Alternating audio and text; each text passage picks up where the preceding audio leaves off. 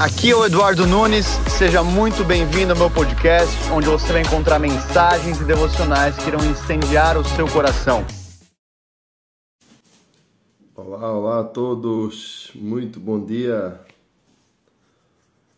Estamos aqui para mais um God First. Neste primeiro God First desta semana, vamos entrando aí todos. Muito bom dia.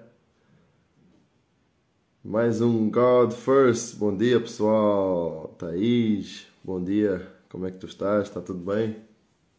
Oh, Glória! Marili, bom dia. Bom dia, bom dia, Gláucia. Temos hoje um God First especial porque vamos uh, começar a estudar um novo livro. Então é um God First bem especial hoje, não é? Vamos começar a ler um novo livro. Eu vou já anunciar qual é esse livro da Bíblia. Nós terminamos aqui as cartas de Tessalonicenses. terminamos as cartas de Tessalonicenses e hum, vamos hoje iniciar o livro de Efésios. Até vou pôr aqui. Cheio! Vamos iniciar hoje a Epístola aos Efésios. Gui, bom dia, Gui. Vou marcar aqui. Pronto. Já ficam a saber a novidade. Os que entrarem já ficam a saber qual é que é.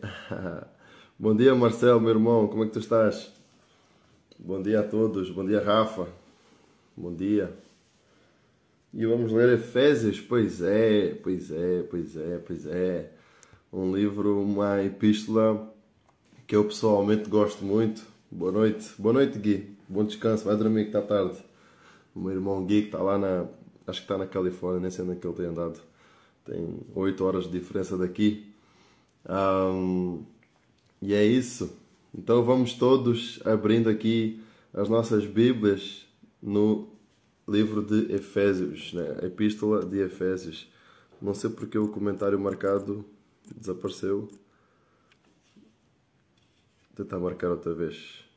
Marcar comentário, marcado. Pronto. Para não desaparecer mais. Muito bom, muito bom. Bela maneira de começarmos uh, esta nossa manhã, começarmos o nosso dia, não é? Já vamos ler uma epístola maravilhosa. Começar aqui no capítulo 1 de Efésios, uh, que é uma cidade onde é, uh, é em Éfeso. Na, na, verdade, não é uma cidade, mas sim uma região. Vamos falar sobre isso. Paulo escreveu ali uma região que é hoje, hoje em dia está situada ali na, na área da Turquia, né, pertence ao território turco de hoje em dia. Uh, e ali desde cedo que existe uma comunidade cristã, que existia uma comunidade cristã para quem Paulo escreveu esta epístola. Uh, mas, mas, amém, que Deus fale poderosamente ao nosso coração hoje. Mas essa carta, ela foi escrita a uma região. Nós aqui em Portugal temos, por exemplo, o Algarve, temos o Alentejo, não são cidades, uh, mas são regiões. Aí no Brasil vocês também têm regiões grandes, uh, tem os estados, não é? Uh, para quem mora no Brasil. Uh, então, imaginem que é uma carta escrita ao estado de São Luís. Não sei se tem alguém de São Luís aí. Uh, estado não, Maranhão. Maranhão é que é o estado, desculpem. ao estado do Maranhão. Então imaginem que uma carta escrita lá, todas as igrejas que estão no Maranhão iriam ter acesso a essa carta, porque era uma carta circular, não é? Então não é para uma igreja específica, como foi, por exemplo, Tessalónica. Tessalónica era uma igreja específica, Paulo escreveu estes irmãos. Aqui em Efésios não é o caso. Então é uma carta que atinge uh, uma região. Assim, uh, tal como Efésios, uh, lembrei-me que Colossenses, Colossenses também é uma carta escrita a uma religião, a re região, a região de Colosso. Tinha outras cidades dentro dessa região e Paulo escreve aos Colossenses, não a uma igreja específica. Talvez eh, daqui a algum tempo a gente leia Colossenses, Também é uma carta muito, ah, muito interessante. E, é, e, é interessante porque é uma carta que é hum, quase que uma cópia da carta aos Efésios. São muito parecidas, há quem diga que são cartas assim gêmeas, para quem já leu as duas epístolas, porque elas foram escritas no mesmo local, ah, foram escritas por Paulo, que é o mesmo autor, e foram escritas no mesmo período e levadas pelo mesmo portador. E, e nós sabemos ah, que Paulo escreveu essas cartas ah, a partir da prisão, enquanto estava preso. Há vários versículos, tanto em Efésios como em Colossenses, que nos mostram que Paulo estava preso enquanto escrevia a carta aos Efésios ah, e a carta aos Colossenses também. E por falar nisso, quem é que aqui sabe quais são as cartas que Paulo escreveu enquanto estava na prisão? Tem 20 segundos para escrever aí quatro, as quatro epístolas que Paulo escreveu enquanto estava na prisão. Vamos ver quem é que sabe de cabeça quais foram as quatro epístolas que Paulo escreveu enquanto estava preso. Um, e, e, enquanto vocês escrevem, um, trazemos aqui uma, uh, digamos, um ponto ou um norte, ou a ênfase de Paulo em, em a carta aos Efésios, né? é dizer que é mostrar como é que a igreja é o corpo de Cristo Sendo que a carta aos Colossenses, que é uma carta um, gêmea, não é? uma carta muito parecida com a das Efésios, mostra como é que Jesus Cristo é o cabeça da igreja. Então, um mostra o corpo, o outro mostra o cabeça. E todo o conteúdo doutrinário, que é muito rico, muito interessante, um, nos, nos fala sobre corpo, né? sobre uh, sermos o corpo de Cristo, sermos a sua igreja. Amém? Eu vi que ninguém, ah, até agora ninguém ousou dizer as cartas que Paulo escreveu a partir da prisão. Ok, já vi aqui, hello Duarte, né? Efésios, 1 e 2 Timóteo. Ah, não, por acaso, 1 e 2 Timóteo, Paulo não estava preso quando escreveu as de Timóteo. Efésios, Filipenses, Colossenses e Filemão. Muito bem, é, Rafa. Acertou todas. Efésios, Colossenses, Filipenses e Filemão. Muito bem. É exatamente isso. Foram essas as quatro cartas que Paulo escreveu enquanto estava preso. Filipenses também e Filemão. Nós vemos essas descrições, vários versículos em que Paulo fala ah, como prisioneiro de Cristo. Né? Aqui no, no capítulo 3, né? no versículo 1, ele diz: É por isso que eu, Paulo, estou preso por causa da minha fé em Cristo. Ah, vemos aqui também no capítulo 4, 4 aqui. Peço-vos, portanto, eu que estou preso por causa da minha fé no Senhor. Quase como uma repetição do, do versículo no capítulo 3. Paulo ele, dá, ele faz menções quanto à prisão dele. Um, e é isso. São cartas uh, gêmeos e gêmeas. Então vamos. Eh, nos apaixonando mais pelas Escrituras, vamos nos apaixonando mais pela palavra de Deus e vamos aprendendo mais a essas coisas. E a gente pergunta, né, por que é que Deus permitiu Paulo estar preso? Por que é que Paulo foi preso? Um, e o tempo que ele foi, que ele, o tempo em que ele esteve preso foi um tempo que ele usou para produzir estas cartas. Estas cartas foram escritas no tempo em que ele estava preso, ele tinha tempo de sobra então ele escreveu estas cartas uh, e é muito, foi muito bom para nós. E porquê que eu digo isto? Porque muitas vezes uh, a gente acha que as coisas más que acontecem na nossa vida são coisas do diabo. O diabo vem uh, montar esquemas contra nós. E aqui nós vemos claramente que Paulo foi preso por permissão de Deus. Foi Deus que permitiu Paulo ser preso. E não entendemos que muitas vezes o nosso sofrimento nesta vida é um sofrimento que serve para nos aperfeiçoar. E com isto até a gente pode tirar aqui um, um ensino, né? Que é a diferença entre a tentação e a provação. A tentação vem de baixo para cima, que vem do diabo, e a provação vem de cima para baixo, vem de Deus. Então temos de saber discernir cada situação antes da gente atribuir o autor dela, que foi Deus, foi o diabo. Então nós temos que saber discernir se veio do alto Estamos a ser provados para sermos aperfeiçoados. E se vem de baixo para cima, a gente discerne e sabe que é o inimigo. Tá bom? Porque às vezes é Deus a tentar aperfeiçoar a gente através da provação e a gente fica aqui a bater no diabo.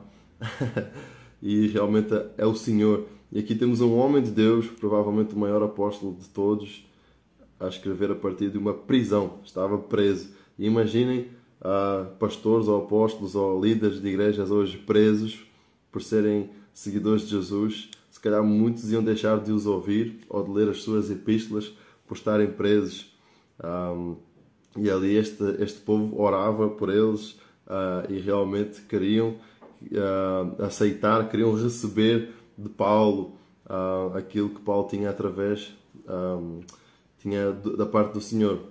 Então nós na vida vamos sempre passar por situações más, vamos sempre passar por dias maus, mas é aí que Jesus entra e diz: tem de bom ânimo. Né? Então a gente vê, à primeira vista, ah, tadinho, Paulo esteve preso, né? mas mas porque ele esteve preso, ele teve tempo para produzir as, estas quatro epístolas. Ok? Então vamos também entender que as nossas ah, situações ruins, dias maus, são dias para nos aperfeiçoar e produzirmos algo da parte do Senhor para nós, quer para nós, quer para outros, como foi aqui o caso de Paulo. Então temos que entender que há um propósito e é assim que Deus trabalha. É o padrão de Deus que a gente vê nas Escrituras e é assim que Ele trabalha para nos que aperfeiçoar, ok? E sem mais demoras, vamos ler aqui então, começar a leitura no capítulo 1. a Paulo, a Efésios capítulo 1, Paulo começa. Eu, Paulo, escolhido por Deus para ser apóstolo de Jesus Cristo. Aqui ele já nos mostra quem é o autor da carta, né? que é ele próprio, Paulo. Ah, é uma carta que foi escrita nos anos 56 a 58 depois de Cristo. Um, e ele começa aqui a dizer: Paulo, eu escolhido por Deus para ser apóstolo de Jesus Cristo, dirijo-me a todos os crentes que vivem em Éfeso. E é por isso que isso nos leva a crer que não é uma igreja específica, mas sim para todos os cristãos que estavam ali em Éfeso que ele diz: Dirijo-me a todos os crentes que vivem em Éfeso e são fiéis a Jesus Cristo. Que Deus, nosso Pai, e Jesus Cristo, nosso Senhor, vos deem boa aventurança, vos deem felicidade e paz. No 3. Bendito seja Deus, Pai de nosso Senhor Jesus Cristo, que nos encheu de bênçãos espirituais do céu por meio de Cristo. 4. Pois antes de o mundo existir, ele escolheu-nos para, juntamente com Cristo, sermos consagrados a Deus e vivermos diante dele do seu amor e sem pecado. Aqui no 5. Ele destinou-nos a sermos seus filhos por meio de Cristo, conforme era seu desejo e vontade. 6. Louvemos a Deus pelas bênçãos maravilhosas que nos concedeu por meio de seu Filho querido. Pela sua morte fomos libertados e recebemos o perdão dos pecados. Esta é a riqueza de generosidade que Deus derramou abundantemente sobre nós. E eu acho, e, eu acho muito interessante que hum, aqui Paulo ele começa a, a, no 3 né, a, a, trazer alguns versos em que algumas situação, situações são assuntos meio que espinhosos, né? porque ele fala que ele nos encheu de bênçãos espirituais do céu por meio de Cristo e ele depois fala: antes de o mundo existir, aqui no 4, antes de o mundo existir, ele escolheu-nos. Algumas versões até ousam dizer: ele nos predestinou para, juntamente com Cristo, sermos consagrados a Deus e vivermos diante dele no seu amor e sem pecado. E nos predestinou a sermos filhos por meio de Cristo, conforme era seu desejo e vontade. E aqui fala daquilo que hoje em dia é considerada ou chamada de doutrina de eleição ou de predestinação. A gente pode até dizer, ah, Rony, eu fui à igreja e eu aceitei Jesus. Um, e eu, eu pergunto assim, será que foi mesmo? Será que foste tu que viste ou aceitaste um convite para ir a uma igreja? Ou em alguma outra situação tu aceitaste Jesus e foste tu que disseste Jesus, eu te aceito? Será que foi isso mesmo? Porque hum, aqui deixa bem claro que foi Ele que nos escolheu. E Ele nos escolheu antes da fundação do mundo, Como é que tu podes dizer que tu o escolheste? Diz na Bíblia que até cada fio de cabelo que está na nossa cabeça está contado. Deus os tem em conta. Tem em número cada fio de cabelo da nossa cabeça. E isso até me faz lembrar de uma outra frase que os crentes gostam muito de usar, que, que Deus sabe até cada folha de árvore que cai no chão. Uh, e deixem-me dizer-vos, isso não está na Bíblia, tá bom? Eu já ouvi gente a dizer, ah, a Bíblia diz que Deus sabe ver cada folha de árvore que cai. A Bíblia não diz isso, tá bom? Na verdade, quem diz isso, se eu não me engano, e, e podemos ir ver depois, é o Corão. O Corão, que é a Bíblia Sagrada dos muçulmanos, é que diz isso. Então tenham cuidado com aquilo que vocês ouvem, depois acham que ah, a Bíblia diz isso e não diz, tá bom? Mas Deus, continuando, Deus, Ele sabe os nossos cabelos, tem em conta, Ele sabe ah, desde o início, desde a fundação do mundo, Ele já nos escolheu. Então nós não podemos dizer, Senhor, eu te escolhi, Senhor, eu entrei na tua casa, na tua presença por escolha minha. Fui eu vos escolhi a vós. Jesus também disse isso. Não fosteis vós que vos escolheste, que escolhestes a mim, mas eu vos escolhi a vós. então, é tudo, tudo iniciativa divina. É isso mesmo, pray ekbalo. É importantíssimo, é importantíssimo ler a palavra, não só ler, mas estudá-la. É importantíssimo mergulhar nas escrituras, porque depois a gente vai naquilo que Pedro chama de vento de doutrinas e acaba por cair em conversas que não tem nada a ver com as Escrituras e achamos que vem da parte do Senhor. Então, ah, tudo isso, ah, isso é importante o que não a Bíblia diz no Corão. Isso, ah, essa frase, ah, essa frase Marali, a frase que eu disse agora há pouco, qual é que foi mesmo? Ah, que tem crentes que eu já ouvi e acredito que muitos aqui na live já ouviram, repetindo porque alguém pediu para repetir, que Deus sabe cada folha de árvore que cai, que a Bíblia diz que ah, Deus sabe até cada folha de árvore que cai no chão. Um, e a Bíblia não diz isso. A gente sabe que Deus sabe isso, mas só não digam que a Bíblia diz isso, porque a Bíblia não diz isso. Podem procurar, não vão encontrar em lugar nenhum. Uh, e quem diz isso é o Corão. Se eu não estou enganado, é o Corão. Ok? Eu já li várias vezes assim várias passagens do Corão, até por estudos. Uh, e a gente sabe que Deus, ah, Deus não permite que caia uma folha da árvore sem permissão dele. Mas não está escrito isso, é diferente. Ok? Uma coisa é a gente crer nisso, outra coisa é isso está escrito. Não vamos atribuir à palavra de Deus o que ela não diz, tá bom? Um, e é isso. Continuando aqui no nosso no, no nosso assunto. Um, falando da soberania de Deus, não é? Eu gosto de falar da soberania de Deus, pois antes do mundo existir, Ele nos escolheu, foi vontade dele, foi escolha dele, nunca foi escolha tua, nunca foi escolha minha. Então trata-se de uma iniciativa de Deus. O tema é para muitos um mistério, mas eu aqui a, a, gente não, não entra em brigas, eu mesmo não entro em brigas, já entrei muito em brigas, o que é que é vontade de Deus, o que é que é vontade do homem, e quando eu cheguei a uma conclusão, depois de um tempo, de que tudo isso é perca de tempo. O tema aqui é soberania de Deus. Aqui no texto que a gente está a ler em capítulo 1 de Efésios, é a soberania de Deus. Esse é o texto. Antes de nasceres, ele já sabia quem serias. Ponto. Não é mérito teu. Ponto. Então é isso que tu e eu temos que compreender. Ponto. A doutrina da eleição é, na verdade, a doutrina da soberania de Deus. E isso não descarta o livre-arbítrio. Às vezes é que nós queremos ser conselheiros de Deus, nós queremos uh, explicar a Deus como fazer as coisas ou como deveria ter feito, mas o nosso livre-arbítrio é Deus em nós. Nós nunca poderíamos ter sequer livre-arbítrio sem Deus.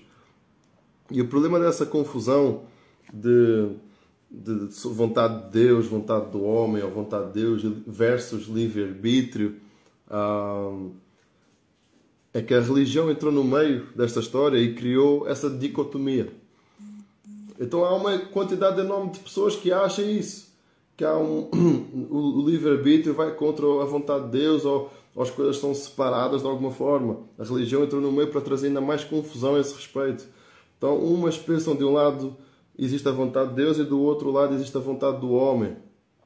E, hum, e o que é que eu faço que é que eu faço para saber a vontade de Deus? Já que o meu arbítrio é meu, agora como saber o que é que Deus decide?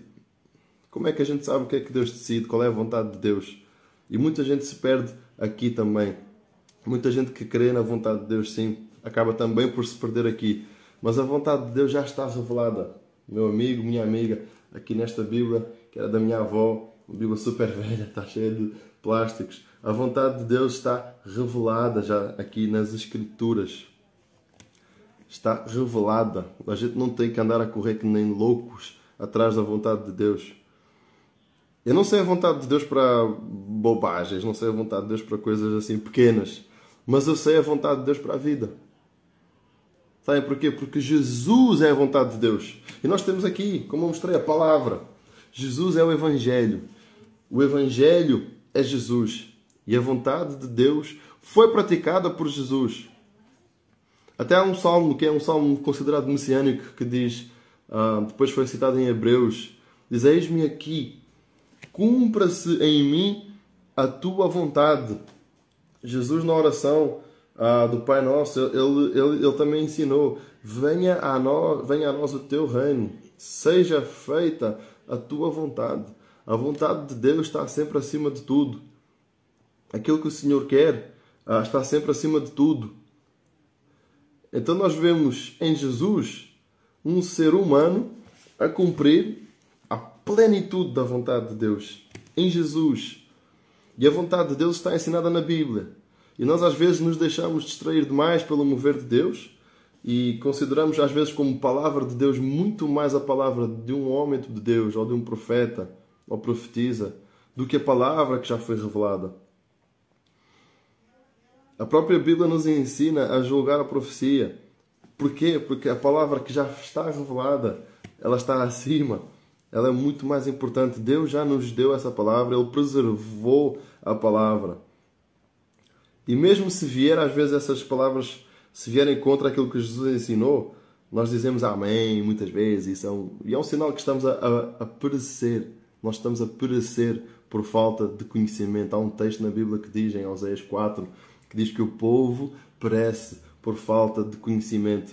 Nós temos que nos debruçar na palavra, nas Escrituras, saber o que Deus quer, saber a vontade de Deus que está nas Escrituras. E a gente se amarra às vezes nos quartos, nas nossas casas, nas nossas igrejas. Senhor, qual é a tua vontade? Senhor, eu preciso saber a tua vontade. Quando a vontade dele, dele já está revelada. A vontade de Deus, meu amigo, minha amiga, é Jesus. É Jesus na tua vida. Essa é a vontade dele para a nossa vida.